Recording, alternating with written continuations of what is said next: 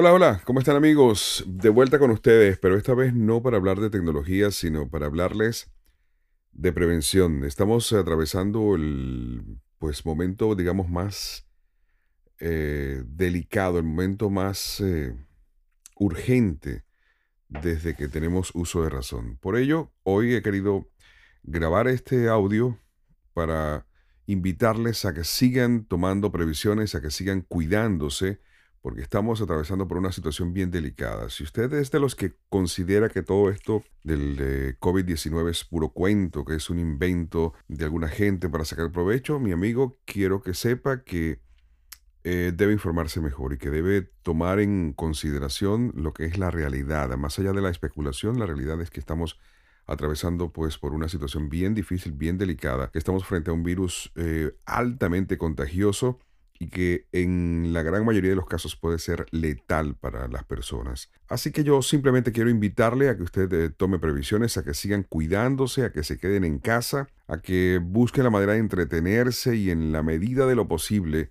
eviten ir a la calle. Si no es necesario, pues no salga y si necesita salir porque aún está trabajando, tome las previsiones, cuídese eh, muchísimo para que evite contagiarse y en caso que usted sin saberlo sea poseedor del portador del virus, eh, evite contagiar a otros. Momento de solidaridad, es momento de resguardarse, ¿ok?